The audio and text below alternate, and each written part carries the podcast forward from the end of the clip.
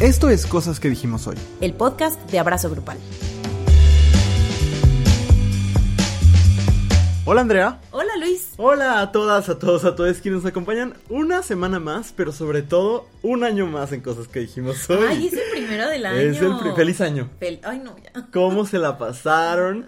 Nos tomamos un poquito más de tiempo eh, que la mayoría de los contenidos para regresar Es que nos encontrábamos.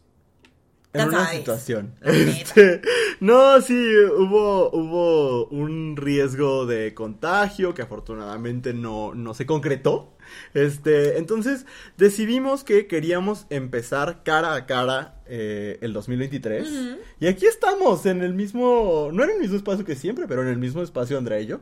Sí, lo cual siempre suena mejor, siento yo. Siento que los episodios fluyen más, están más entretenidos, pero pues usted sepa que sí estamos en un lugar diferente. Entonces, si usted escucha cosas en el fondo que no son los aviones, pues usted disculpará. Hoy no estamos cerca del aeropuerto. Ajá. Eso es lo que pasa, básicamente. Usted tendrá que adivinar ahora dónde estamos basándose en el sonido ambiental. Ándele, esa es la, la dinámica del día de hoy. Adivinen dónde están.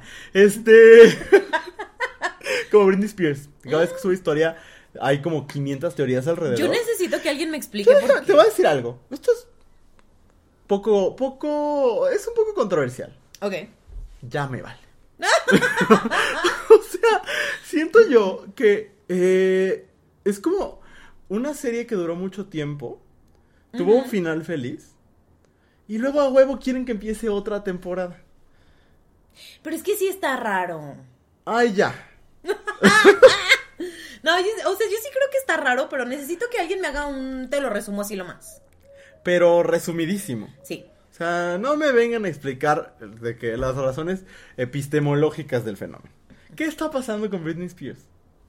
I don't know. No entiendo. Pero bueno, ese no es el tema de hoy, pero va por ahí. Porque hoy quisimos empezar en una nota alta la temporada, el año. Este. Iba a cantar, iba yo a cantar, pero me contuve. Ah, ok. Una nota alta porque no quise quedarme como esto. Órale. Qué fuerte. No, quisimos empezar como con un tema feliz, con un tema bonito, porque no sabemos qué nos depara este 2023. Y entonces queremos como empezar con cosas bonitas. Planteado así me da mucha ansiedad. Antes de que tengamos que hacer el episodio de la nueva pandemia o algo así. Cállate, no. Toco madera. Toco Bueno, madera yo también. estoy, no estoy deseándolo en lo absoluto. Eh, pero antes de eso, hoy vamos a hablar de nuestras celebridades favoritas. Así es. Entonces, eh, como pensando en que no vamos a decir quién es mi actor favorito, quién No. es la persona más talentosa, sino esa persona que te gusta ver en... Ay, Dios mío, es que tengo un gato encima de mí y siento que se me va a aventar en cualquier momento. Este... Pero bueno. eh, No te quiero asustar, pero sí podría suceder. Ya sé, qué horror. Es que así baja. Ay, no, quítate, no se, no se te ocurra. No se te ocurra. No, siempre avisa. Pero yo creo ok, que. si ves que va a saltar, me Yo te aviso. Que me muero. Yo te aviso. No, ya Este, se acostó, todo está bien. Ah, todo está bien. bien. todo está bien. Pero también no son las personas tampoco más éticas, diría yo. No necesariamente. Solo nos gusta el chisme alrededor de ellas. Ah, Nos gusta o nos gusta verlas. A mí, como que mis celebridades favoritas son esas que me gusta ver en una alfombra roja, Ajá. que me gusta ver en una entrevista, que me Ah, gusta vale. seguir en redes, como ese tipo de cosas, ¿no? Como me, me interesa su vida, me interesa su figura pública. Ajá. Y entonces, eh, de eso vamos a hablar hoy, porque hablar de celebridades es hablar de muchas otras cosas. Y eso, eso es lo que va a pasar el día de hoy. Pero antes de eso, vamos a inaugurar el año con, nuestra queja. primera queja de la semana. Ya saben, Ah. es esta eh, sección en la que Andrea y yo soltamos todo el veneno que hemos acumulado durante todas estas semanas, que han sido varias. Sí. Así que a lo mejor va a estar muy intenso. Pues mira, a mí me costó mucho trabajo escoger mi queja de esta semana. Pasaron Tenía varias yo- cosas. Tenía yo mucho que decir de Sí. muchos temas. Sí, sí, yo también. Oigan, nada más, se me había olvidado decir que un saludo especial y muy cariñoso a las personas que nos escuchan en YouTube, porque eh, Ah, sí, sí. a partir de ahora también nos pueden escuchar en YouTube. O sea, ya no solamente en Spotify, también en el canal de YouTube de Abrazo Grupal. eh, y pues nada, donde ustedes prefieran, aquí andamos para ustedes cuando quieran. Sí, cuando quieran, por donde quieran. Ay, qué bendición. Este, bueno. Hay quien tendrá más opciones que, que otra persona. Este. Bueno, eh, vamos a la queja de la semana, Andrea, ¿te parece? Sí, sí. ¿Quieres empezar o quieres que empiece? Puedo empezar yo si Adelante. Es que, ok, mi queja es quizás de nicho. Pero ¿El nicho hinojosa te quieres quejar? La verdad es que si tú me preguntas, Andrea, ¿quién es Nicho Hinojosa? I have no idea. No sé Bueno. quién es el señor. Pero como todo en mi vida es muy de nicho. O sea, mis redes están llenas de libros. Y entonces hoy en la mañana, justamente, me topé con un tuit de una señorita que se estaba, bueno, una persona, que se estaba quejando de eh, TikTokers o gente en redes que se dedica a hacer contenido sobre libros y que decían que leen tres o cuatro libros por semana. Ajá. Y que ella, ella preguntaba, güey, es que como le hacen, no tienen hobbies, no trabajan, no no sé qué. Ajá. Y no, mi queja no es como en ese tweet como tal, me parece que es una duda genuina, porque hay gente que neta lee de que un chingo, ¿no? Ajá. Yo creo que yo leo bastante, pero luego sí hay gente que dices, ay, cabrón, o sea, relájate, chico. En fin, a mí lo que me molestó fueron las respuestas. Ajá. Porque en las respuestas estaba gente eh, diciendo, pues es que no leen, en realidad escuchan el, el audiolibro a 2.5 de velocidad y ya dicen que leyeron. Ajá. O este, había otro que decía que había una chava en TikTok que ella decía que se, se saltaba partes de los libros porque decía, ay, como que entiendo la idea. Ajá. Y se brincaba partes. Y había otras personas que decían, pues claro, si leen las recomendaciones que les hacen en TikTok, pues cómo no van a leer tanto si es pura literatura basura, ¿no? Sí. Y entonces me, me hizo sentir muchas cosas por varios motivos. Punto número uno. Porque si usted cree que leer solamente es como este acto de pasar los ojos frente a un frente a las letras y los audiolibros no cuentan, pues actualícese tantito, ¿no? Este, y, y deje sus discursos capacitistas en otro lado. Eh, y punto número dos, ¿qué te quita? ¿Qué te quita que alguien diga, leí 185 libros? O sea, ¿a ti qué? O sea, sí, a lo mejor leyó 185 libros saltándose partes. O leyendo puros libros que le recomendaron en TikTok. Y, o sea, mi pregunta genuina es, ¿y a ti qué? ¿Por qué lo que no se comen les da diarrea? No entiendo. Sí. Y además, o sea, sí sería mi sueño, ¿sabes? Sería mi sueño poder decir, este año leí 300 libros. Ojalá yo pudiera leer más rápido. Ojalá tuviera más tiempo para leer. Pero eso no significa que voy a buscar cómo invalidar las experiencias lectoras de otras personas. Si esa otra persona está leyendo un chingo de la manera en la que le esté haciendo, ¿qué tiene? Sí. O sea, si tú dices, es que yo no tengo tiempo porque estoy muy ocupada y solo leo cuatro libros, y uno de esos cuatro libros son los cuatro acuerdos, pues entonces, what's the point? Ajá. No sé, me encabroné, porque sí. O sea, sí me encabroné mucho. Hice muchos corajes hoy en la mañana. Porque digo, ¿por qué no dejan a la gente ser? Ajá. Hacer lo que disfruta. Porque a final de cuentas, leer tiene dos funciones. Sí. Es un entretenimiento, como ver una película, como ver una serie, o te vas a informar. Sí. Si lo que quieres es informarte, honestamente, muchas veces que te acercas a un libro para informarte, no lees el libro de pe a pa. No. Lees partes del libro, porque vas buscando cosas, Ajá. ¿no? Por ejemplo, cuando escribimos los textos en abrazo, de pronto te acercas a un libro Sí. y no dices, me leí este libro para hacer el post. Es, De prólogo a epílogo. Ajá, es como leí este capítulo o consulté tal cosa y está bien, para eso son los libros. Ajá. Y si es por entretenimiento, pues también hay gente que ve de que 500 películas al año y está bien. O Sí. sea, no, no entiendo como, ¿por qué creemos que consumir en masa nos hace mejores o nos Sí. hace eh, lectores más valiosos o no sé? Y no sé por qué necesidad tenemos de invalidar las experiencias de otras personas. Yo, como sacándolo del nicho y, y- o llevándolo a mi propio nicho quizás, este, eh, hemos estado hablando mucho tú y yo de esto, Andrea. Eh, es un fenómeno bien desgastante como en redes sociales a la gente hasta lo que no come le hace daño. O sea. Eh, eh, eh, de verdad, últimamente, así gente que se mete a tweets donde ni quién lo arrobó para opinar de las cosas que más irrelevantes de la historia, defenderse de cosas de las que no los están acusando, este, o, o también como corregir a otros, como en, en la manera en que hablan, en la manera en que se expresan, etcétera. Es como de, de verdad, o sea, hay que tocar tantito el pasto y, y ponernos como a, a- como situarnos en la realidad de que como sociedad funcionábamos de una forma como en nuestras interacciones que el internet nos ha como trastocado mucho. Porque en este ejemplo que estás poniendo, ¿no? Un- en una reunión familiar, que alguien te diga como de, ay, es que leo tantos libros. Veo muy poco probable que, que este tipo de discurso sucediera. ¿No? Como de en realidad lo estás haciendo porque whatever, ¿no? A ver, hazme un resumen de los libros que leíste. Porque este discurso en realidad está hecho para conseguir likes. O sea, el, andar corrigiendo posts ajenos, el andar, eh, andarte, metiendo en conversaciones en las que nadie te llamó, eh, está hecho para tener likes. Y esa es una gran enfermedad del Internet. Entonces, pues sí, como recordemos que había cosas, hay muchas cosas del pasado que no servían, pero había muchas cosas de la manera en la que nos relacionábamos entre nosotros que tenían sentido y que sucedían así por alguna razón. Y como que ahorita digo, ay, como que está rarísimo, como, como que de verdad está totalmente desfigurada la manera en que nos relacionamos como personas. Y pues no está padre. También creo que está un poquito desfigurada como la manera en la que hemos tenido de medir nuestros éxitos o nuestro valor como en ciertos nichos. Porque creo que esta conversación también está derivada de que en el cierre de año aparece como todo, de nuevo toda esta gente que hace contenido de eh, las mejores películas que vi este año. O este año vi, leí 185 libros, estos son los mejores. Y como ver tantos números, de pronto te puede mover cosas. Pero de nuevo, no caigamos en ese discurso capitalista de entre más tengas, mejor. Sí. Si leíste cinco libros, si fueron cinco libros que disfrutaste mucho, si viste cinco películas, si son cinco, libros, cinco películas que disfrutaste mucho, está chido. Sí, o sea, en general creo que el andar compitiendo por quién consume más. vaya, son estos mismos eh, como trampas del capitalismo de competir por todo, ¿no? Y de que el, como el demostrar nuestro valor como personas es una competencia constante. Ajá. Cuando no, mi valor no depende del otro, ¿no? No, no, no, no, no existe en contraste a quién hizo más o quién hizo menos, simplemente valgo y ya. Exactamente. ¿No? Muy bien. Yo me quiero, hoy, hoy es este día noticioso para mí.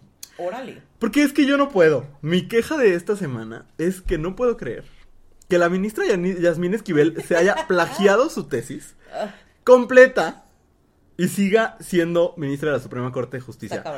Eh, para quien nos escucha desde otro lado, en México existe la Suprema Corte de Justicia de la Nación. Eh, y bueno, el presidente López Obrador el año pasado, me parece, o antepasado, eh, propuso a Yasmín Esquivel para ocupar el puesto de ministra en la Suprema Corte. quedó e incluso se iba perfilando a la presidencia de la Suprema Corte.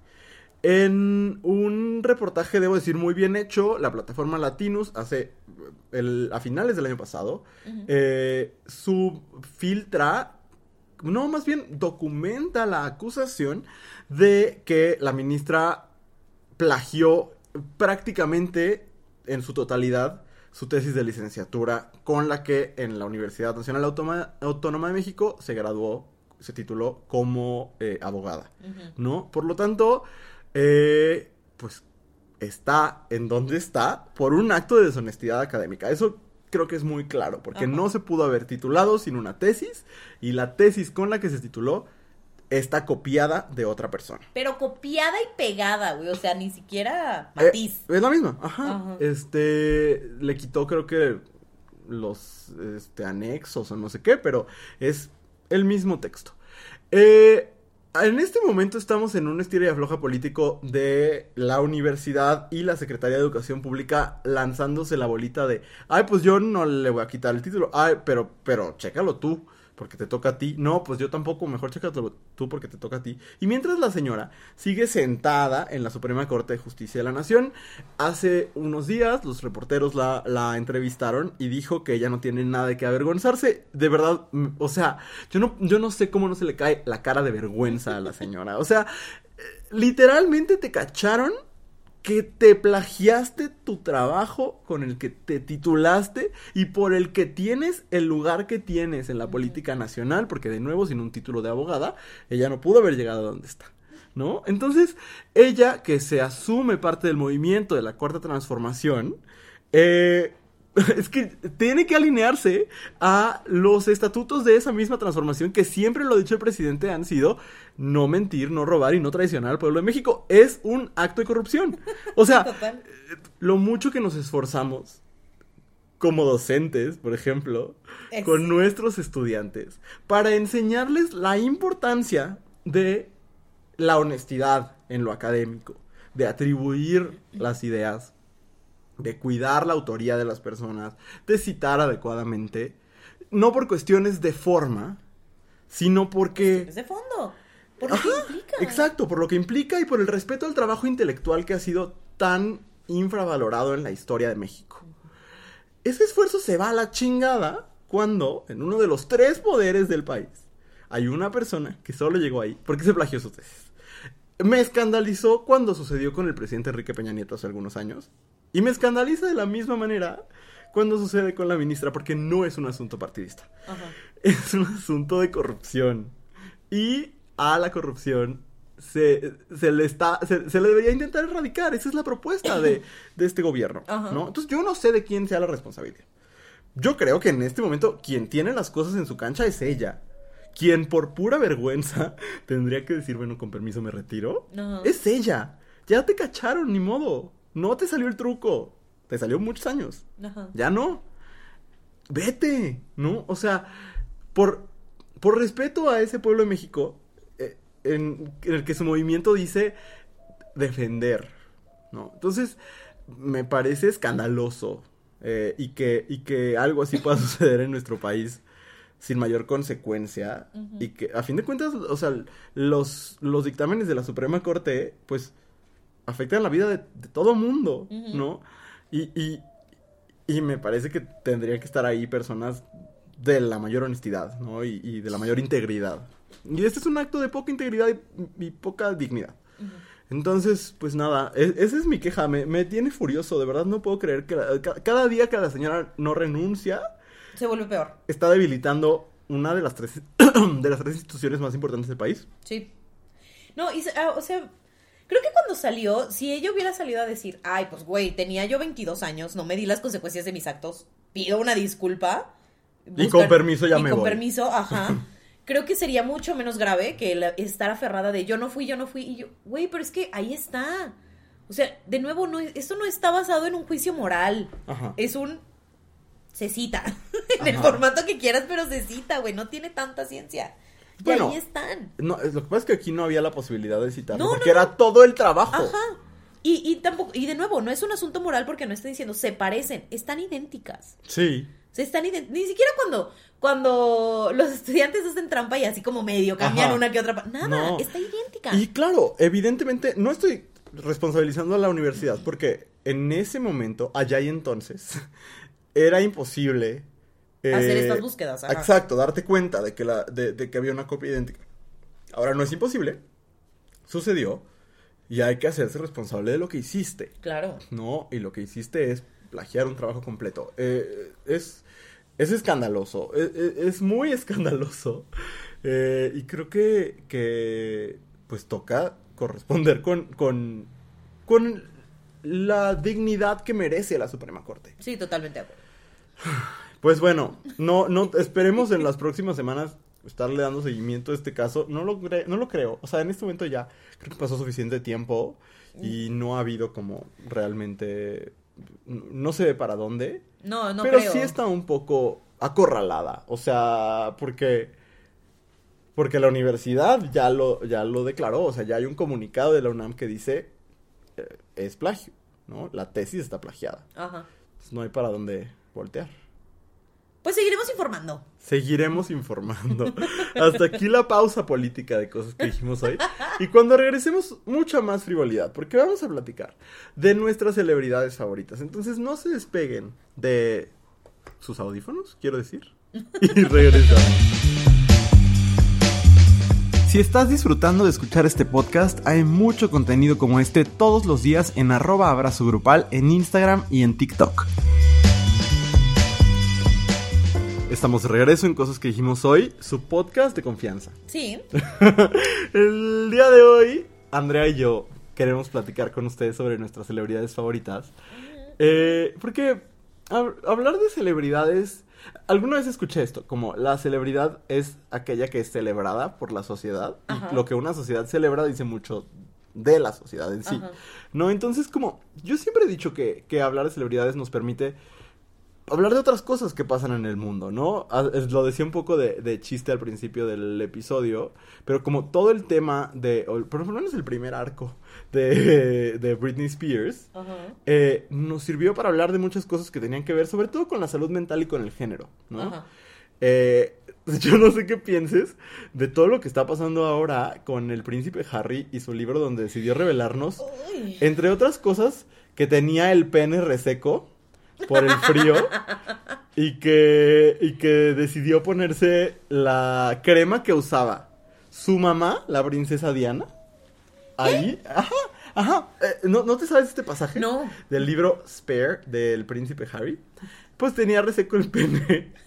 Y entonces le recomendaron que se pusiera crema Elizabeth Arden en el glande. Ajá. Y entonces, pues procedió a hacerlo y se dio cuenta que era la crema que se ponía su mamá, la ya hoy difunta Diana.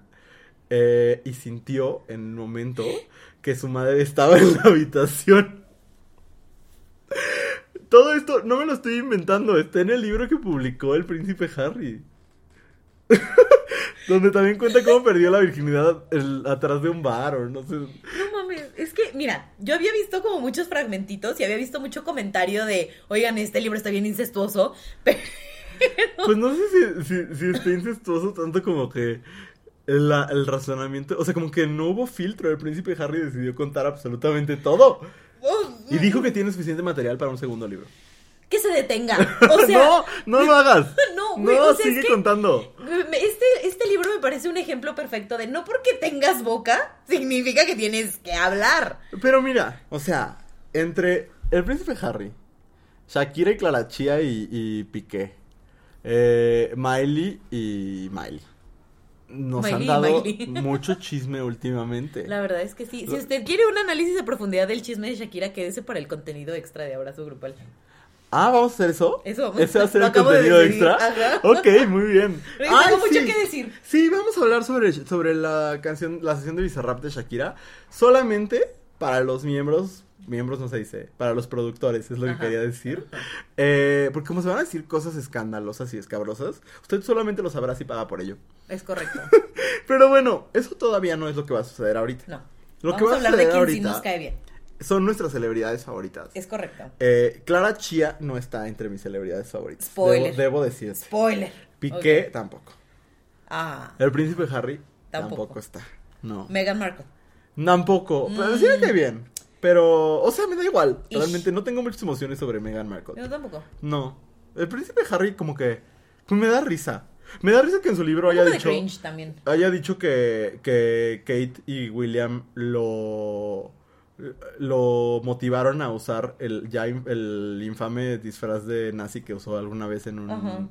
en una fiesta de Halloween y fue como, o sea, sí, pero si mi cuñado viene y me dice, "Ponte un disfraz de nazi", yo le digo, "No." No. Ajá. Ay, no. Pero bueno, no vamos a hablar de eso. No, not Vamos. anymore. Not anymore, vamos a hablar de nuestras celebridades favoritas. Andrea, Hagámoslo. ¿cuál fue la rúbrica? ¿Cuál fue el criterio? Mi criterio, Ajá. porque así tuvimos criterios diferentes. Sí.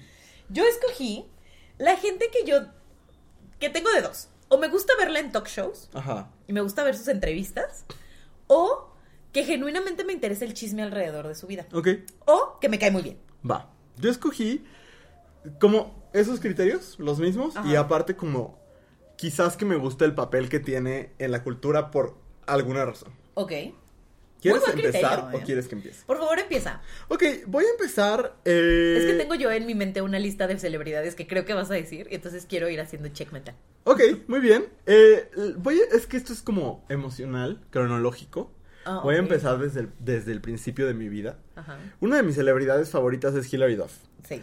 Eh, porque, porque, porque ella me, me introdujo a este mundo del, de- del amor por la cultura pop. Yo eh, descubrí Lizzie McGuire y dije, yo solo quiero ver series el resto de mi vida. O sea, me encantaba Lizzie McGuire, pero aparte eh, era esta, fue, fue mi primera como diva del pop, ¿sabes? O sea, esta mujer que actuaba, pero cantaba, ish, y, pero bailaba, y era como una figura, este, que queríamos saber de su vida, y se vestía chido para los estándares Ajá. del momento, y entonces yo toda mi vida, eh, ten- eh, como que me he aferrado mucho, como muchos hombres homosexuales, eh, a, a estas figuras femeninas que, que tienen estos elementos, ¿no? Que cantan y bailan y actúan y, y tienen chisme y se pelean y, y demás. Y Hilary Duff lo tenía todo, o sea, tenía su serie Liz McGuire, que luego fue también una película extraordinaria. Gran película. Este, tenía looks, tenía discazos, porque eh, sobre todo el primerito, el que trae Uf. la de So Yesterday. Híjole, y- es un discazo Uf, verdaderamente. discazos. Y aparte, había pleito con Lindsay Lohan, lo cual también me parecía muy, muy entretenido. Y había vida, vida amorosa complicada. Ah, sí. Pues eh, Aaron Carter, que en paz descanse. Ay. Este, y, y, y pues ahí otras celebridades, no me acuerdo ahorita quién, pero me acuerdo que por, Aaron él, Carter et al. por, ajá, por él se pelearon, ella y Lindsay. Ey, Eh, entonces, tuve que intervenir. Hoy estamos rodeados de gatos, así que de repente van a suceder Perdón, cosas. es que tenía que intervenir para No, bien. endeudarme. ¿Qué es? O sea, es tu mochila y es Ah. un gato. Ah, sí está Y bien. quería rascar tu mochila. Ah, no, Lo cuando veas que va a rascar mi mochila, Por dile eso. que no. este, bueno, pues eso, Hilary Duff, eh, aparte tenía su animación, y eso también me gustaba. Ella es mi Ay, segunda celebridad padrísimo. favorita, Lizzie McGuire animada. Está no, padrísimo. este, y sí, yo la vi en vivo alguna vez, eh, pero creo que, que significa para mí el inicio de esta relación de amor muy profundo con, con mis divas del pop, que después ya fueron muchas, ¿no? O Ajá. sea, en algún momento, eh, pues ¿quién- fíjate que la misma Lindsay Lohan también fue de mis divas del pop favoritas. Eh, tiene un discazo, el, el que trae Rumors, uf, Ah, me sí. encanta. Este, pero ya después, pues las chidas, ¿no? Que algunas estarán en mi lista, entonces no las voy a quemar. Ok. Pero, eh, y aparte, ¿sabes qué me pasa con Hilary Duff? Que está guapísima. Y que siento que, que se ha mantenido como. Pues como muy, mu- como muy cool. O sea, a lo largo de, de la historia, ¿no? Ya no está en el ojo público como lo estuvo en algún momento. Eh, ya hace su serie esa de How I Met Your Father que no he visto porque es mi celebridad favorita, no mi actriz favorita. Este, ¿Supiste que, que les spoilearon el final a un actor que lo corrieron de la serie? Y el actor dijo, ah, bueno, entonces se puso a dar entrevistas de cómo termina la serie. Ay, no. Una cosa así. Mira. Pues no, o sea, pero me encanta ver que le vaya bien. O sea, siempre que le va bien, yo digo, ay, qué padre. Sí, sí es alguien a, quien, a quien quieres ver brillar. Ajá, Ajá. y tiene su hijito y... Me encanta, me encanta Hilary Duff. Ah, ella es mi número uno en esta lista. Muy bien. Mi número uno en esta lista es como la figura recurrente en todas las listas que hacemos. Así tú dices, hagamos una lista de, no sé. Nuestras pinturas cómics favoritas y ella va a estar ahí de Ajá. alguna manera. Y es Lady Gaga. Ajá, sí. Lady Gaga sí es mi celebridad favorita. Ok. O sea, porque yo la quiero mucho. Ajá. Y así como a ti se te significa muchas cosas Hilary Duff, a mí me significa muchas cosas Lady Gaga, como de muchas maneras.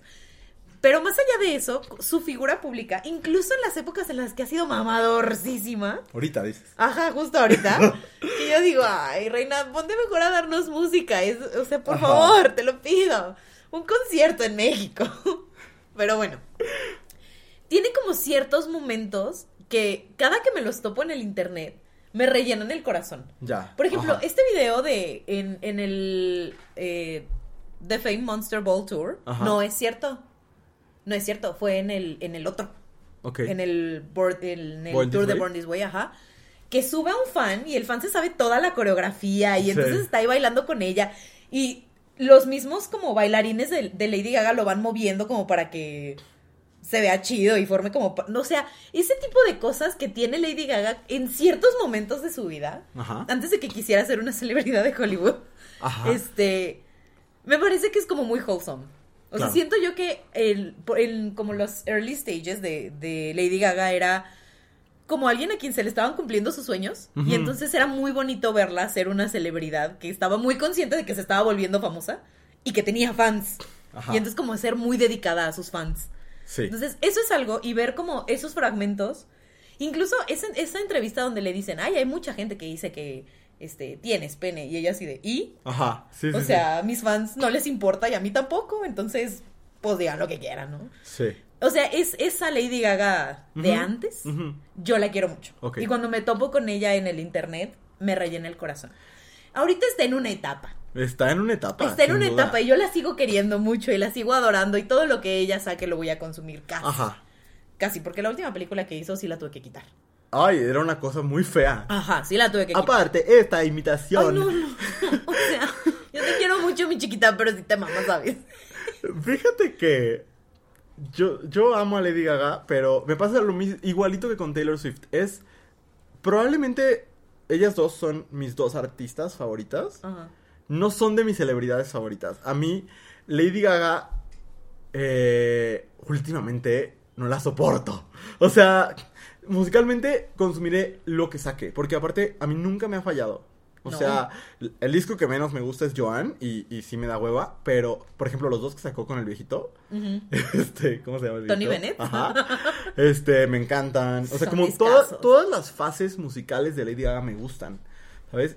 Eh, pero Lady Gaga actriz, híjole, me caga. O sea, Sí. y, y no, no se me hace mala actriz. Sobre todo, o sea, en Nace una estrella me parece que lo hace muy bien. Eh, tiene la peor temporada de American Horror Story, pero no actúa mal ahí, solo la temporada está mala. Ajá. Este, pero, pero ella como actriz, ay, cada que la escucho en una entrevista digo, por favor, o sea, imagínate que juntaras en una habitación a Jared Leto, a Lady Gaga y a- Alejandro González Iñárritu. No, no, sí sería insoportable. O, de, de verdaderamente, o sea... Pero ¿sabes qué? Es ese nivel de mamá, o sea, sí, yo reconozco que es bien mamadora en esta época de su vida. No, no necesariamente en la época, sino cuando se pone como la gorra de soy actriz. ¿sabes? Cuando se pone en ese papel, es cuando se pone insoportable. Sí, Pero es, es un cringe que me alcanza a dar risa. Y que lo veo y lo consumo y digo, está bien, voy a ver esta entrevista y te voy a ver hacer el ridículo, Ajá, ¿sabes? ajá. Este, pero aún así, como que convive en otras partes, como, ah, eh, no sé si fue en los Oscar del año pasado o hace dos años cuando le tocó presentar un premio con una figura de, de este, de Hollywood o de la, de la música que ella admiraba mucho y como todo el respeto que tiene hacia sus ah, ídolos. con, con este, Liza Minnelli. Ajá, con Liza Minnelli. Sí. De ver, ese tipo de cosas son las que yo digo, es que ahí está la Lady Gaga que yo amo y Ah, adoro. bueno, a mí me encanta eh, su relación como... Es que, a ver, me estoy retractando. Porque si hay algo yo de la figura de Lady Gaga que me parece fascinante.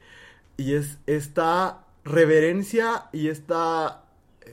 como reverencia y referencia constante al, al Hollywood clásico y al glamour del Hollywood clásico, eh, al- a los musicales. y, y algo que es fascinante de Lady Gaga como, como figura, es que yo ahí diría más como artista que como figura, es que es una amalgama de un montón de referencias muy queer que, eh, por ejemplo, cuando hizo el tributo de The Sound of Music en los Oscar, que Ajá. aparte es como el año de Lady Gaga porque hizo el Super Bowl y, y- Sí. y hizo el, el tributo de Sound of Music y demás, es esta, esta mezcla perfecta entre eh, como el- la música de los antros queer de los 80 Ujú. con el Hollywood glamuroso de, de los 60, 50. Creo que con lo contemporáneo no tanto. Creo que, que esa- ese elemento no está tanto y también por eso me gusta. Sí, justo. Bueno, sí, hizo un dueto con Blackpink. ¡Ey! Entonces me, me, me encantó. Tienes razón. Sí, Sí, es de mis celebridades favoritas. Eso. Más es de Ajá. artistas favoritos. Eso lo, lo entiendo, lo respeto, pero, eh, o sea, a mí sí. No sé, hay partes de ella que, que, que, la, que la meten en esta lista, sí o sí. Sí, totalmente. Muy bien.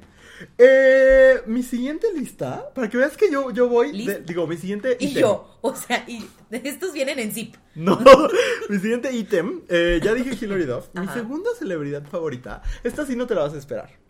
Eh, Joan Rivers. No, no me la esperaba. Fíjate que a mí me gusta mucho la comedia y me gusta mucho la comedia hecha por mujeres. De hecho, estaba yo pensando como en meter a mi lista en algún momento a Tina Fey o a Amy Poehler o a Mindy Kaling, que son así como tres personas que eh, incluso Amber Ruffin, eh, eh, Nicole Byer, como mujeres que hacen comedia y que esa comedia a mí me parece que es muy relevante como para nuestros tiempos Ajá. y que tiene un estilo muy particular que va con mi sensibilidad. Pero todo esto es una evolución del estilo de comedia que inauguró John Rivers. Eh, yo, evidentemente no crecí como cuando John Rivers estaba en su prime, ¿no? Cuando yo descubrí a John Rivers, era la conductora de Fashion Police. Ajá. Pero, yo sí te he contado que yo escuchaba mucho un podcast, digo, un programa de radio que conducían eh, Horacio Villalobos y Sergio Zurita que... Ajá. Y ahí dijeron, está muy bueno el documental de John Rivers, me parece que se llama A Piece of Work, eh, o algo así. Y lo vi sabiendo muy poco de ella y ahí me, me empecé a enterar como de su carrera y de, de cómo eh, empezó a hacerse una figura de la comedia gringa cuando las mujeres no hacían comedia o cuando, sí, cuando la comedia estaba aún más en manos de los hombres, ¿no? Y como ella era la sustituta de, de Johnny Carson, como en, en el Late Show. Y entonces, eh, como todo lo que ella significa para un sentido del humor que, que a mí me, me representa todo, eh, por eso me gusta. Y, y me pasa muy seguido que pasan cosas con las celebridades, con la cultura, con la política, que lo único que quiero preguntarme todo el tiempo es, ¿qué hubiera dicho John Rivers, no? Que era sumamente incorrecta y que ya cuando Órale. era una viejita, eh, pues dijo cosas muy desafortunadas sobre ciertas celebridades, pero... Pero eh, eh, le respeto mucho su- como su, su creación de un sentido del humor, como su falta de, de miedo, ¿no? Como Ajá. su valentía como, como artista. Eh, y, y, ay, hace poco me salió en TikTok, seguido me salen TikToks de ella porque me gusta mucho y pues TikTok es un algoritmo muy inteligente. Muy. Entonces me, me salió un fragmento de una rutina suya, este, en la que habla del suicidio de su esposo y de cómo, este, se enteró su hija de que su papá se había suicidado y es, es, es trágico, ¿no? Es trágico la mayoría del tiempo y termina con un remate que es, es fascinante, me- te vuela la cabeza y entonces... Estas figuras así de valientes en los medios de antes, me parece que pues pavimentaron el camino para que hoy las figuras de nuevo como, como Tina Fey, como Amy Poehler, como Mindy Kaling puedan ser las figuras que son. Entonces, por eso decidí que ella está en mi lista eh, y ya descanse en paz. Pues que descanse en paz. Sí, y me encantaba, aparte, yo tenía como, no sé, 12, 13 años y me fascinaba ver Fashion Police. Y la verdad es que la moda es algo que me gusta, pero yo creo que me gusta más desde que salí del closet y me lo permití, Ajá. ¿sabes? Pero, pero no, nunca fui una persona de moda como un niño, o incluso como en mi adolescencia temprana. Eh, de hecho, durante toda mi adolescencia no lo fui. Eh, pero me gustaba mucho el sentido del humor, ¿no? Entonces, eso, ella es otra de mis celebridades favoritas. Ok. Muy bien. Me tomó por sorpresa. ¿Sabes? Muy bien, mi siguiente. ok. Este. Este viene en combo. Ok. Porque estas personas me caen bien en individual. Tú todo el elenco de Cuna de Lobos. Ándale. No. Este. Me caen bien en individual. Ajá. Este. Una más que la otra celebridad. Pero en combo me gustan muchísimo. Y son Emily Blunt y John Krasinski. ok, ok. Eh, yo a Emily Blunt la amo. Sí, yo la también. amo y la adoro. Y si ella me dijera, déjalo todo por mí, yo lo dejaría todo. Tampoco Sí. es como que tenga yo mucho, pero sí lo dejaría todo. este. Pero esta pareja me parece que es como muy. Mira, John Krasinski yo lo quería mucho y ha caído un poco de mi gracia Ajá. desde que se puso mamado, Sí. ¿sabes? Sí, fue Pero como. está bien guapo. Está bien precioso. Sí. Pero siento que antes era como mucho más amable. ¿Y ya no te cae ¿sabes? bien? Ha tenido como un par de, de momentos desafortunados Mm. que yo he dicho, hmm, eh, no sé, no, no sé si te quiero de la misma forma. Ok.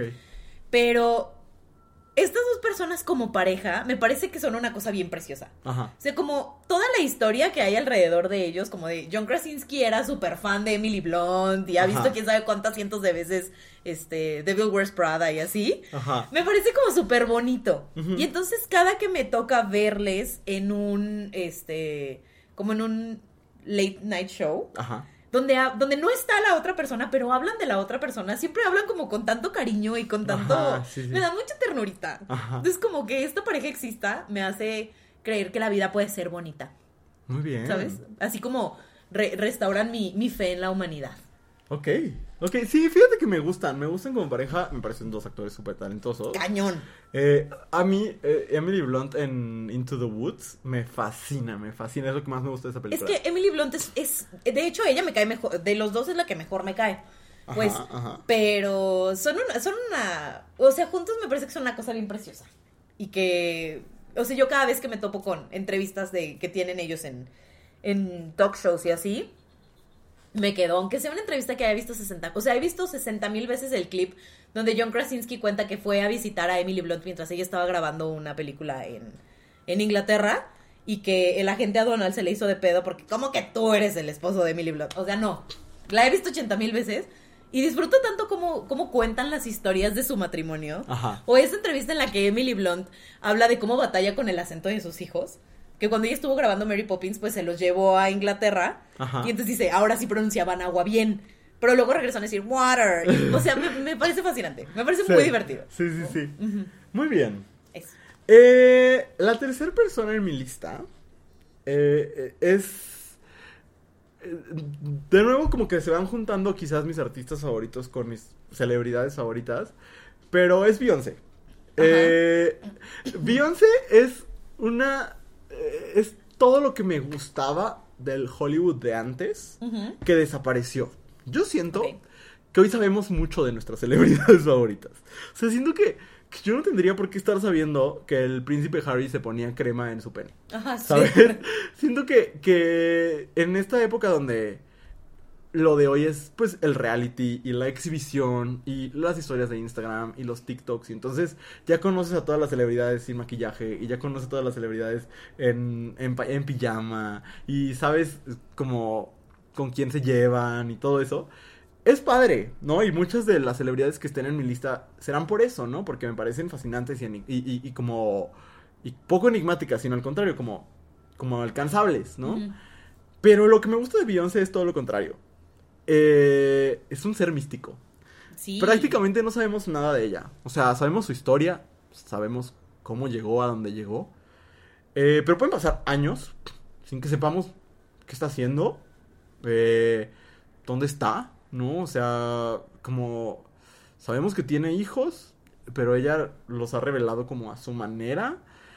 Y ha generado como todo este misticismo alrededor, ¿no? Es como esta hada madrina de la música, o sea, como, como una figura así, como una figura inalcanzable por completo, como una Marilyn Monroe. ¿sabes? Con, con todo un personaje construido a su alrededor. Incluso Rihanna, que, que se ha desaparecido por, por, no sé, por mucho tiempo y demás. Me la puedo imaginar perfecto haciendo sus cuentas de cuánto, de cuánto dinero ganó en sus este, licras y calzones que vende. Este. y, y. Y Beyoncé, no, no. O sea, no tengo idea qué está haciendo. No tengo idea qué, qué crea, no tengo idea. eh, pero pienso mucho en ella. Porque cuando la ves, es, o sea, es fascinante, ¿sabes? El, el verla en una alfombra roja. Se nota que la alfombra roja gira a su alrededor. Es magnética. O sea, como artista, me parece también la mejor entrete- entretenedora viva, ¿no? Eh, y quizás una de las mejores de la historia. Pero como celebridad, es esta figura del, del pasado que perdimos. Esa estrella inalcanzable que no sirve ni... No es aspiracional porque nadie quiere... Nadie quiere poder ser Beyoncé. Ajá. Solo es... Solo queremos mirarla y admirarla. Y eso... Eso me gusta. Ok. Es un nivel de poder que, que ni me interesa tener, ni veo alcanzable, pero que, que me gusta ver. ¿sabes? Me parece peligroso, pero fascinante. Sí, sí, estoy súper de acuerdo con eso. Que también a mí, la- como- como justo la figura de Beyoncé y el que desaparezca constantemente, Ajá. me, me- solo me reafirma que las celebridades cuando quieren desaparecer, desaparecen. Ajá. Y si las celebridades no quisieran que se supiera algo de ellas, no se sabría, ¿Las celebridades de ese tamaño? Sí. Ajá. Sí. ¿sabes? Sí. O sea, ¿Por qué no? Eiza González o alguien así. no, bueno, pero pues es pero que... las celebridades con mayúsculas. Ajá, Ajá. eso. O sea, sí, A-listers, Ajá, ¿sabes? exacto, sí. O sea, si, quisi- si no quisieran que se supiera cosas de ellos, se podría. Sí. Tienen suficiente dinero como para hacer eso. Sí. ¿no? Sí. Y con eso voy a transicionar hacia mi siguiente celebridad. Ok. Que es Kim Kardashian. Guácala. Perdón, pero Kim Kardashian sí es, probablemente sea mi celebridad favorita en este momento. Órale. Es muy fuerte. Eh, va- demos un poco de historia. Ajá, ajá. A mí no, o sea, en el pasado no pudo haberme interesado menos una persona en la vida que Kim Kardashian. Ah, Ok. A mi hermana siempre le ha gustado el, el reality. O sea, yo me acuerdo que mi hermana veía Keeping Up with the Kardashians desde hace mucho tiempo y yo decía, ay hermana, qué poco intelectual de tu parte. O sea, ¿qué haces viendo esas cochinadas? Pero de un tiempo para acá, digamos unos dos años, quizás, Ajá. la figura de Kim Kardashian me empezó a parecer fascinante, justo porque Kim Kardashian tiene suficiente dinero para que no se sepa lo que ella no quiere que se sabe. Que Sí. es- o sea, para que no se sepa lo que ella no quiere. Sí. ¿no? Y entonces, todo lo que sale y todo lo que está afuera y todo lo que ves eh, eh, es el caso opuesto a Beyoncé. Toda la vida de Kim Kardashian Sí. está armada para que la veas, Sí. ¿no? Y no necesariamente para que sea aspiracional, pero No. un poco sí, Ajá. partes de ella. Sí.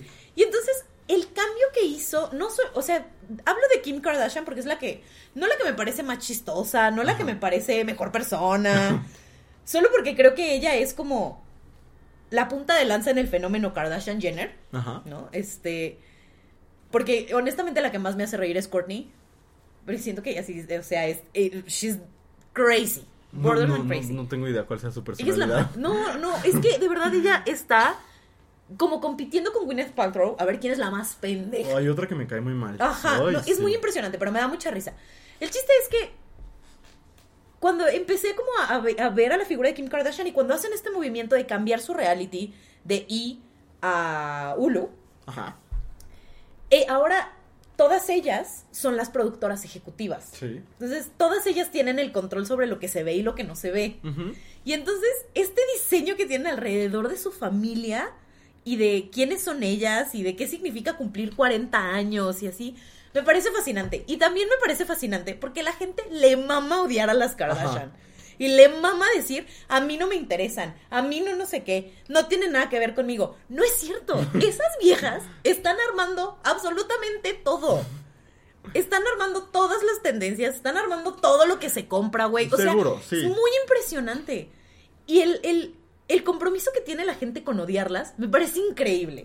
Me parece increíble que la gente le dedique tanto de su energía y tanto de su tiempo a odiar gente por decir, son famosas por nada. Ok, se hicieron famosas por nada, pero hicieron mucho dinero porque fueron muy inteligentes para, para monetizarlo. Entre otras cosas, sí. Ajá.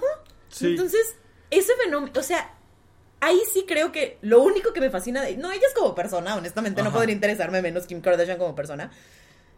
Pero toda la marca que han generado alrededor me, me parece fascinante. Y es así como... Yo no, no soy tan comunicóloga, Ajá. pero e- e- esa parte, ellas, Kim Kim Kardashian en particular, me, me, me cosquillea mi análisis de la comunicación como Ya. nadie más, Ya. ¿sabes? A, a mí el, el análisis también, o sea, y como la creación de la marca me parece fascinante. Eh, solo me parecen muy malvadas. Sí son. O sea, sobre todo... Yo no creo que haya celebridad que no sea malvada. No, ajá.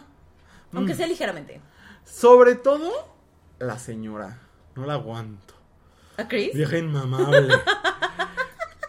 Pero sí, o sea, veo de dónde. Sí. Veo de dónde viene. Sé, sé como justo el impacto cultural, que como desde ese criterio me parecen fascinantes. Eh, solo. Solo me desesperan. O sea, me parece. Sobre todo Chloe. Este. Ay, yo la quiero mucho. Pobrecita de mi chiquita, la más traumada. Ay, pues, La más traumada. Bueno. Besitos para mi Chloe. A donde quiera que esté. A donde quiera que esté. Eh, esta es mi cuarta celebridad. ¿verdad? Sí. Eh, Denise Merker. Fíjate que yo no sabía mucho de Denise Merker hasta hace algunos años que de- regresando del trabajo la escucho siempre en la radio. Ajá. Y eh, Denise Merker, es- para quien no lo sepa, es esta periodista mexicana, estuvo muchos años al frente del noticiero principal de Televisa, lo acaba de dejar hace unos días. Ajá. Eh, y Denise, eh, como que me he enterado de muchas cosas de su carrera por diferentes motivos. Por ejemplo, una de mis recomendaciones de hace ya varios meses fue el documental de Florence Cassé, ¿no? Ajá. Y el programa que develó el fraude que se había hecho en un noticiero de la misma empresa fue el noticiero de Denise Merker, ¿no? Y, y amo escucharla porque está loca, o sea, ese, ese, como ese modelo de comunicadora, eh, yo lo platico mucho con mi papá que también le gusta Denise, que eh, sale David Faitelson a platicar sobre los deportes y sabe todo de los deportes. Luego llega Fernanda Solórzano a platicar de películas hechas por hombres blancos y, este, y, y Denise sabe, o sea, ha visto todas las películas. Sí, es muy Y luego llega, no sé cómo se llama el güey que habla de los libros. Y los lee, los libros que le recomienda. Y llega Rulo a hablar de la música y, y sabe quién es, o sea, no, punto que no es la más fan de todo, pero sabe perfectamente quién es Bad Bunny. Incluso decía que tenía muchas ganas de ir al concierto. Y entonces como esta, este modelo de comunicador que creo que sí hemos perdido con eh, sobre todo con la proliferación de los modelos de las redes sociales, porque pienso en las grandes figuras como incluso en quienes hacen contenido noticioso, justo sea como las redes sociales nos han dado muchos nichos y muchos creadores de nicho y habrá mucha gente que sepa todo de calabozos y dragones. Ajá. Eh, pero cada vez menos hay esta figura del, del, periodista o del presentador que lo sabe todo, que sabe un poquito de todo. Y eso me parece que, que, que, que lo, eh, un poco Stephen Colbert me parece muy parecido a eso, ¿no? Como que puede entrarle a la discusión política, pero que también sabe perfectamente qué está pasando con Shakira, ¿no? Uh -huh. O sea, y, y, eso. Y hace unos días el New York Times, como eh, en el contexto de que se despedía Denise del noticiero, escribía, eh, sacaron un reportaje sobre las razones por las que Denise se iba y como el contexto político que la había generado como una figura periodística y cómo este contexto ya no es para ella y me pareció súper doloroso porque ella misma decía, si yo no tengo interés en enfrascarme en discusiones con el presidente y tampoco tengo interés en ser una activista frente al micrófono. O sea, yo quiero hablar de información, ¿no? Y yo quiero hablar de lo que mi equipo investigó y no me interesa tomar una postura necesariamente, ¿no? Me interesa abordar ángulos de, de, fenómenos y, y el, a mí el, el, el, andarme gritoneando con los políticos no es lo mío. Y me pareció tan doloroso que ella decía, y me di cuenta que rumbo a la temporada de elecciones, ya no hay lugar para mí, ¿no? Porque, porque lo que la gente busca es quien diga viva la 4T o quien diga muera la 4T. Uh -huh. Que no es un fenómeno mexicano, es un fenómeno del, del mundo, ¿no? Eh, qué difícil encontrar periodistas que, que tengan un compromiso con, con la información y no con las posturas, ¿no? Que son dos cosas distintas. Sí. Entonces, eh, eso. Pero aparte de todo eso, los looks. O sea, cada día que yo veía el noticiero de Denise Merkel, tenía un look impecable. A mí me gusta esa figura, la figura del presentador eh, que, que, que, se ve como un presentador, ¿no? Eh, entonces, siempre la vistió Adolfo Domínguez en su noticiero eh, y tenía vestimentas muy bonitas, pero aparte le hizo muchas cosas a su cabello. Entonces, la, la, el último look no me gustaba tanto. Era como un nudo, un nido de pájaros glamorizado. Ah, ok. Pero, pero me, me encanta también eso. No sé, no sé, o sea. Eh, yo creo que también son los mommy issues, no sé. Pero, pero sí, sí, Denise Merker es una de mis figuras favoritas.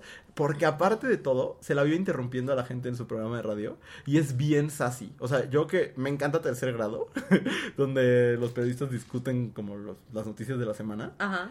Es la más perra. O sea, de que ves que alguien está diciendo una pendejada y nada más la cámara la enfoca porque seguramente el director de cámaras es muy bueno porque obvio Denise está riendo. Entonces, no sé, me encanta, me encanta como figura. Ay, qué belleza. Muy bien. Y yo, pues Inri. No, aquí está con nosotros en la radio. O sea, sí, pero Inri ese programa. Inri ese programa, sí. El que pusieron en lugar de Denise está bien guapo. ¿En serio? está bien guapo. Sabe. Se llama Enrique Acevedo. Ah, pues sabe. Véanlo, busquen en Google Enrique Acevedo, está bien guapo. Muy bien. Mira, mi siguiente celebridad es este. Justo para retractarme de lo que dije. Justo cierra. Dice. Justo cierra, Este. No es para retractarme de, de, una de las cosas que dije en, en mi última participación. Ah. De que todas las celebridades son malvadas. Ajá. Excepto esta celebridad. Ajá. Excepto Guillermo del Toro. Ay, también está en mi lista. Ajá. Guillermo del Toro no es malvado. No. Mira, ahí sí puedo decir que solo me, me, me gusta la, la, figura de Guillermo del Toro, porque el cine de Guillermo del Toro no me gusta. Ni Pinocho. No he visto Pinocho. No he visto Pinocho. Ni, ni el laberinto del fauno. Obviamente el laberinto del fauno sí me gusta. Esa ah, sí me gusta. Ah, pues ahí está. Todo lo demás, no. Ni Pacific Rim. No. Ni Hellboy. No. Ni The Shape of Water. No. Ni Cronos. No, Ni Nightmare Alley. no, Crimson Peak. no. Órale. Eh, pero está bien. ¿Sabes? Siempre las veo. las- Blade. No. pero es que yo reconozco que el cine que hace Guillermo del Toro no lo está haciendo para mí. Ya. Yo no soy su público y está bien. Yo no tengo que ser el público de todo el mundo, ¿no? No. Y la verdad es que no me gusta, no lo disfruto. Todo el mundo tiene que ser mi público. Pero, pero, Pero yo no el de todo el mundo, así es, ¿no? pues, o sea, son cosas diferentes. Ajá, exacto. Y hay que aprender a diferenciarlo. Pero. Y siempre las veo justo porque lo quiero mucho, güey. O sea, son de esas personas que digo, nunca lo he- no lo conozco. Ajá. Nunca lo he visto, ¿sabes? Nunca le, ni siquiera le he tomado la mano y le he dicho, "Te- me encanta esta película". No, güey, nada. Pero es una figura que quiero mucho porque siento que genuinamente, como todo el tiempo está demostrando que es un, es un niñote. Que quería hacer películas y que está haciendo películas y está jugando todo el tiempo. Sí. Y que tiene como todos estos contactos y todos estos recursos y siempre está usándolos para el bien. Sí. ¿Sabes? Como para cumplir sus sueños y los sueños de otras personas. Sí. Entonces, no sé, me parece como que es una figura muy wholesome.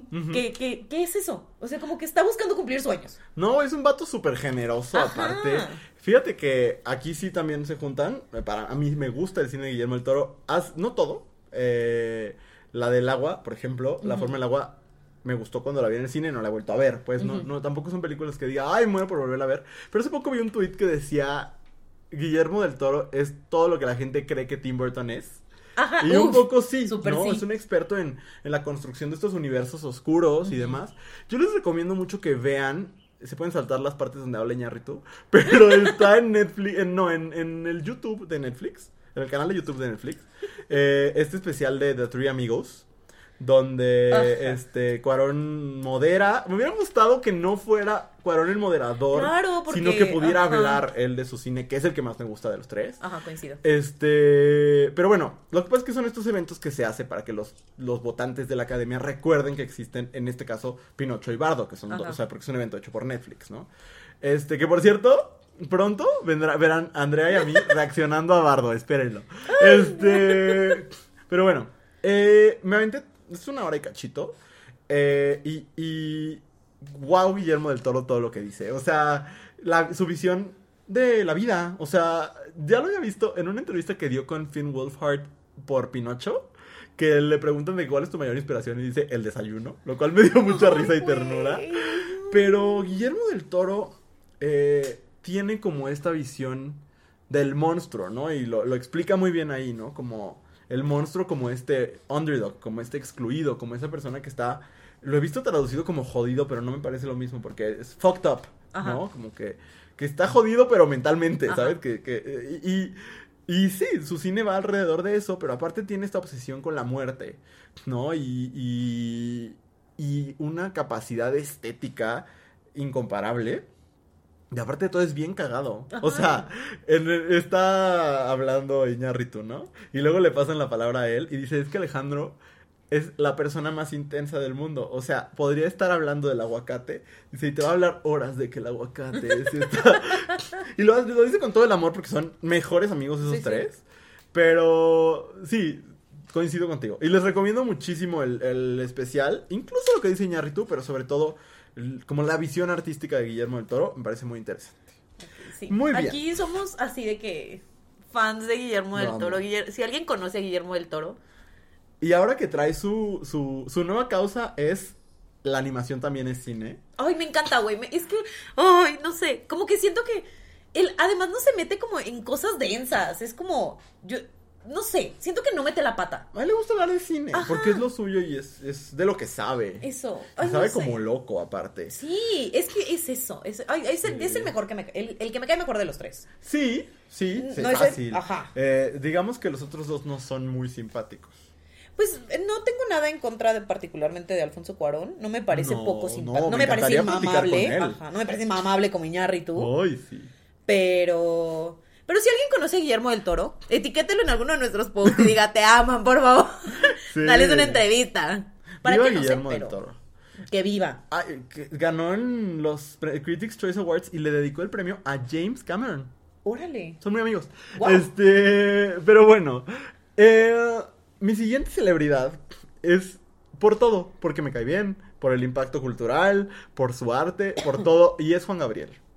Eh, en, en, en un México de profunda homofobia, Ajá. misoginia, clasismo, todo, muchas cosas que le afectaban a él directamente. eh, Juan Gabriel fue la, quizás Juan Gabriel es la celebridad más grande de la historia del país. O sea, nadie despierta. Yo no conozco a, a- Bueno, sí. Pero como la gente que le tocó estar viva cuando Juan Gabriel estaba sacando sus éxitos, Ajá. los perfiles más raros, todos disfrutan la música de Juan Gabriel. Sí. Mis abuelos que... Mi abuela, yo nunca la he visto escuchar música. Nunca.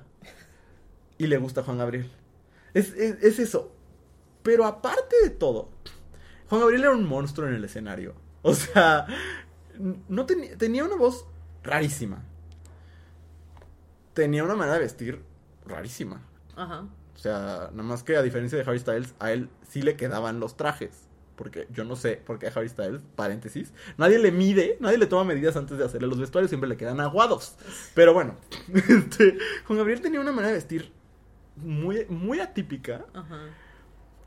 pero, pero como performer en el escenario, como intérprete, era una locura. O sea, este, este desborde, como desbordarse de energía, eh, es- esta, este move icónico que tenía de salpicar con la copa, porque Ajá. la movía, eh, me parece fascinante. Creo yo que Juan Gabriel, que escribió miles de canciones, la mayoría de las canciones que escribió estaban malas, porque nadie puede escribir mil canciones y que le queden bien todas. Ajá. O sea, eh, creo que muchas de... Es que nunca olvidaré la que le escribió a Chespirito. Ay, qué fuerte todo. Que aparte leyó como en una servilleta, como que cinco minutos antes le dijeron, Juanga, la canción de Chespirito.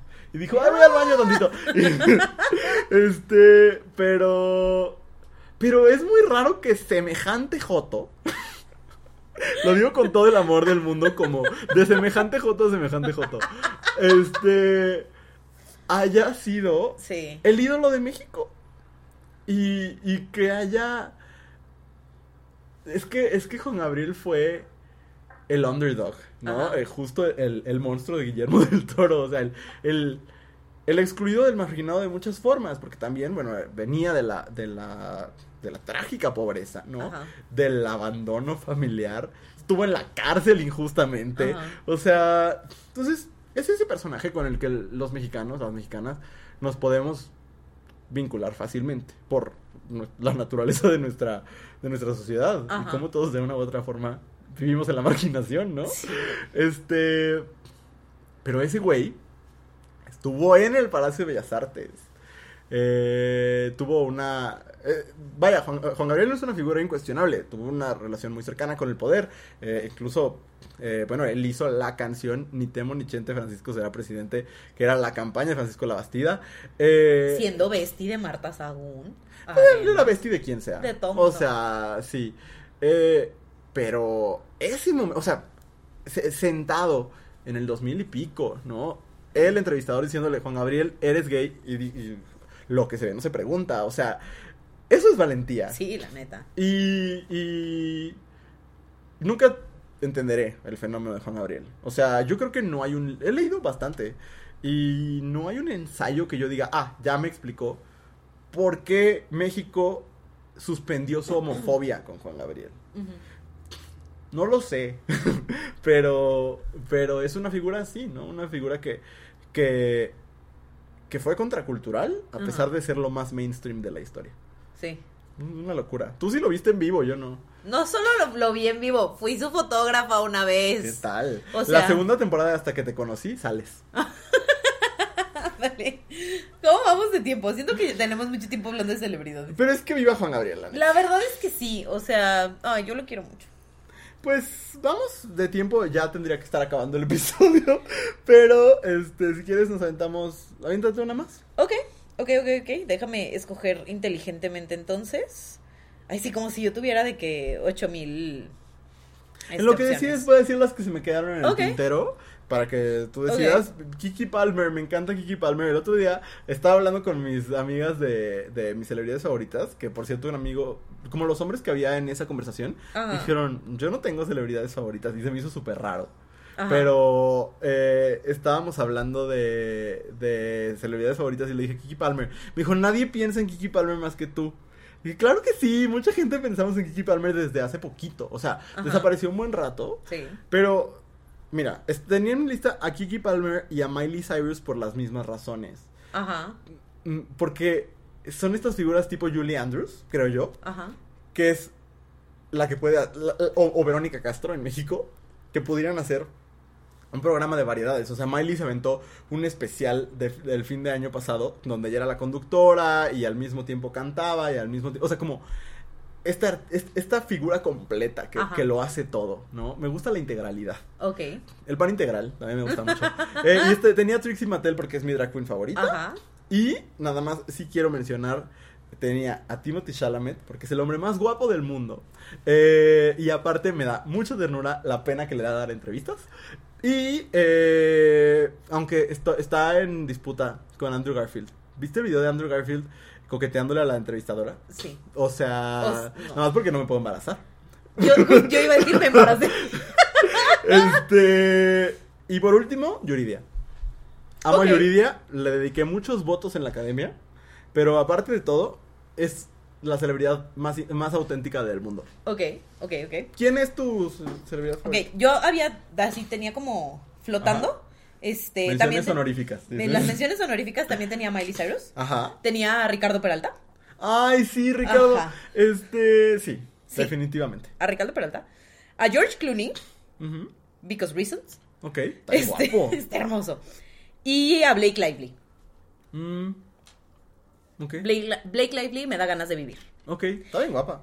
Es- she's gorgeous, pero por muchas otras razones me dan ganas de vivir. Yo me despierto a veces co- si de- sin ganas de pararme de mi cama y luego digo, pero Blake Lively seguro ya se levantó. Parar, Mm, ¿sabes? Ok. No sabía que sentías tanto amor por Serena Van der Woodsen. Es muy fuerte, es muy fuerte lo que yo siento hacia Blake Lively.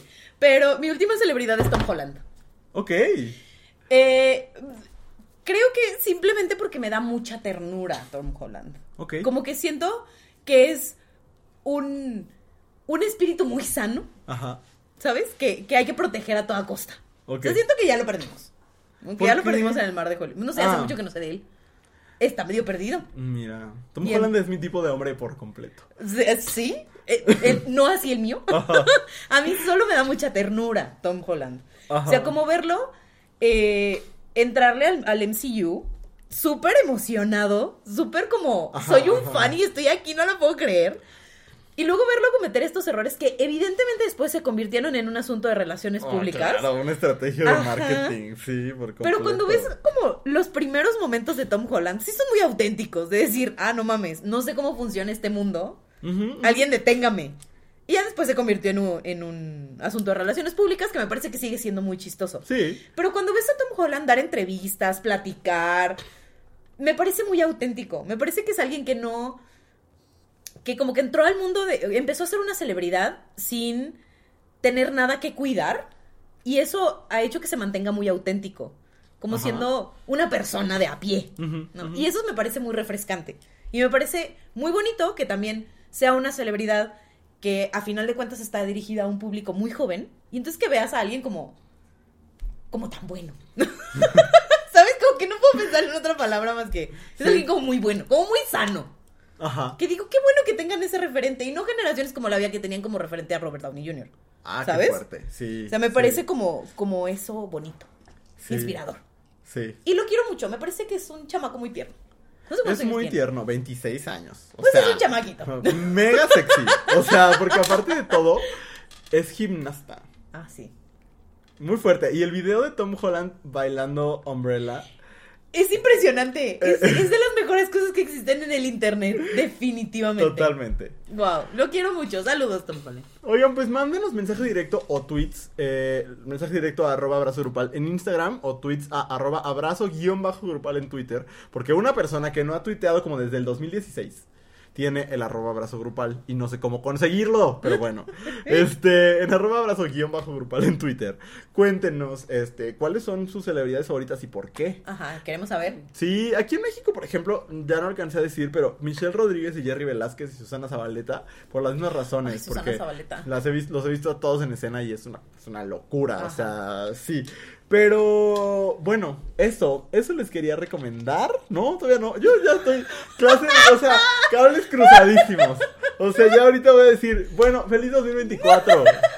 Este, no, eso les queríamos decir nuestras celebridades favoritas. Es correcto. Eh, no, no recordarles una cosa, si nos están escuchando el día que salió o unos días después, Andrea y yo vamos a dar un curso, una charla de género en la cultura pop que está súper chida, sobre todo si ustedes apenas van iniciando como en este asunto de hablar de perspectiva de género. Este, el, el- la charla justo está enfocada a conocer como los conceptos más, más básicos desde ejemplos de películas y series como muy populares. O sea, no es una onda underground artística. Es tal cual usar los personajes que todo el mundo conocemos para entender cosas de, que tienen que ver con el género. Y es el próximo 26, jueves 26 a las 8 de la noche. 26. Y lo puede tomar usted desde donde sea. Entonces, los informes están en, en arroba abrazo grupal en Instagram. Y, y pues nada, sería muy lindo verles las caras y platicar con ustedes un ratito. Así es. Muy bien, vamos a una pausa y regresando, recomendación. Si te gusta lo que estás escuchando, no olvides seguirnos en tu plataforma de podcast favorita o en todas. Estamos de regreso en cosas que dijimos hoy. Es el último bloque del programa, un bloque que nos encanta que escuchen porque es, es de las cosas que más nos gustan hablar de lo que nos gusta, ¿no? De películas, de series, de libros, de todo un poco. Entonces vamos a empezar con la primera recomendación de Andrea del 2023. ¿Quieres empezar? Sí. Mi recomendación. A ver, yo quiero que tengan claro una cosa antes de hacer mi recomendación. Yo no juego videojuegos. Ya. A ese- a- eh, con un par de excepciones, ¿no? Como el videojuego Unpacking que se, eh, que se recomendó aquí. y y tú se no saben qué padre está Pac-Man. Lo acabo de descubrir, ¿no? Ahorita estoy jugando uno que es un. ¿Qué es? Es un nabo que va de impuestos. ¡Ay, wow! Está súper padre. El Nabo y Shakira. Ajá, es que estoy yo así atorada en un nivel porque tengo que matar a Bambi y no Mm. puedo. Pero- Qué raro todo lo que estás diciendo. es una cosa rarísima, pero dicho eso, ubiquen que eso es lo que yo juego, ¿ok? Y lo juego de vez en cuando. Ajá. Entonces, entienden que esto viene desde la perspectiva de alguien que consume más televisión que videojuegos. Ajá. Pero yo les recomiendo que vean el primer episodio de The Last of Us. Es una serie que está saliendo los domingos en HBO y que está basada en el videojuego del mismo nombre y que bien hecha está. Qué bien hecha está la serie. El primer episodio está larguísimo, o sea, sí tiene como dos o tres escenas que yo digo pudieron haber sido más cortas. ¿no? Pudimos haber ahí ahorrado ¿Cuánto unos dura? minutos. Eh, hora y media. Ay, hagan películas. O sea, pero bueno, está bien, tengo muchas ganas de verlo. Creo que solo es el primer episodio y los Seguro. otros ya serán episodios normales. Uy, como el Sherlock. Ay, a mí me encanta. Ay, que duraba una eternidad. Hora y media. pero bueno. Me encantaba. Pero el episodio está muy bien hecho. Creo que la, te- la, como la tensión está muy bien construida y muy bien manejada. Incluso cuando, o sea, yo intenté jugar The Last of Us en, en algún momento de la vida, fallé, fallé. O sea, así donde se termina el primer episodio, ahí me quedé yo. Ahí ya dije, yo no puedo con esto. Eh, pero creo que, que lo traduce muy bien. Yo vi a mucha gente que le gustan los videojuegos enojada por la serie, lo cual me hace sentido. Yo he visto casi puras cosas buenas. Yo he visto mu- cosas muy terribles. Pero tiene como 99 en Metacritic. Sí, sí, sí, pero más bien he visto como este asunto de, de los videojuegos son la narrativa superior. Sigan jugando. Sí, ajá. Pero creo que la traducción es, eh, a la serie es muy buena. Además sale Pedro Pascal, chiquito bebé, mi amor, que hace un gran papel. Y sale esta chica que era Liana Mormont. No, no Sí, Liana. sí, Sí, sí. era Liana Mormont. Se llamaba Liana Mormont. No sé. Sí, Pero, pero. la que sale en Game of Thrones. Ajá. Este, que es el personaje de Ellie, ¿no? Ahora, eh, una persona de género fluido. ¿Ah, sí? Ah, no lo sabía. Pero bueno, ella sale en, en, en la serie y entonces es como este gran reencuentro de Game of Thrones. Este, está muy bien casteada, está muy bien actuada y este, creo que los ajustes que se hicieron para que terminara como en este contexto de- se hicieron muy bien. O sea, está, eh, creo que es un primer episodio muy, muy bien hecho, muy bien logrado, muy emocionante y yo estoy muy emocionada de ver el siguiente episodio. O sea, genuinamente estoy emocionada. Ok. Entonces, emocionense conmigo. A lo mejor me escuchan la próxima semana diciendo está horrible, pero por lo menos este primer episodio, 10 de 10. Lo que yo he leído de los críticos que ya pudieron ver la temporada completa, Ajá. dicen que es una maravilla. De Ah, principio pues, a fin. Yo no puedo esperar. O sea, genuinamente, qué buen episodio. Yo espero poderlo ver en los próximos días. También les digo qué piensa. Sí. ¿Qué pienso? Porque sí, sí, estoy muy emocionado. Sí, sí, también. sí. Muy bien. Este, pues fíjate que hace rato hablábamos de Tom Holland. Ajá. Eh, creo que hay ciertas celebridades que se vuelven como los It Boys o It Girls de Hollywood. O sea, como, como Zendaya y Timothy Chalamet, ¿no? Ajá. Que, que de repente ya estaban en todas las películas. Ajá. Y de repente, ya, o sea, veías premios y los querías ver a ellos. Cosa que hace mucho que no pasaba y yo agradezco mucho tener celebridades a las que quiero ver. Ajá. Este, estoy seguro que la próxima gran celebridad es Paul Mezcal. O sea, eh, y, y mi recomendación de esta semana es After Sun.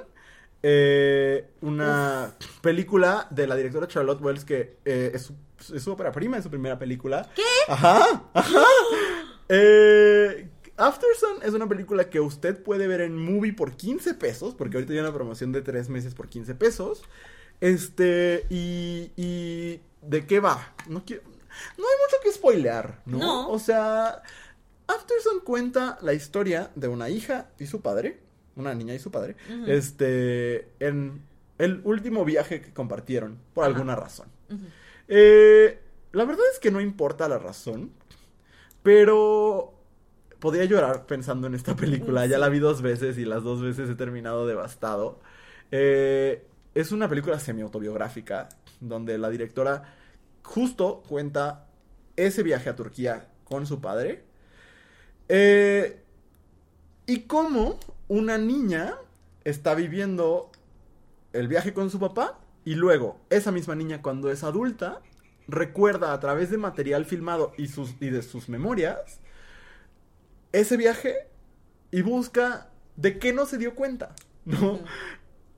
No sé, Andrea, tú también ya la viste. Eh, nunca había visto como este homenaje a la memoria. En el sentido en el que los recuerdos son imperfectos. Hay ciertas inconsistencias que pare- parecieran ser errores cinematográficos y en realidad son los errores de la memoria de la persona. Ajá. Y. Y es. Sí, es. Hoy lo, lo discutía con una amiga que tenemos tú y yo en común. Y es una historia de amor, a pesar de todo. A pesar de que no es una historia feliz. Ajá.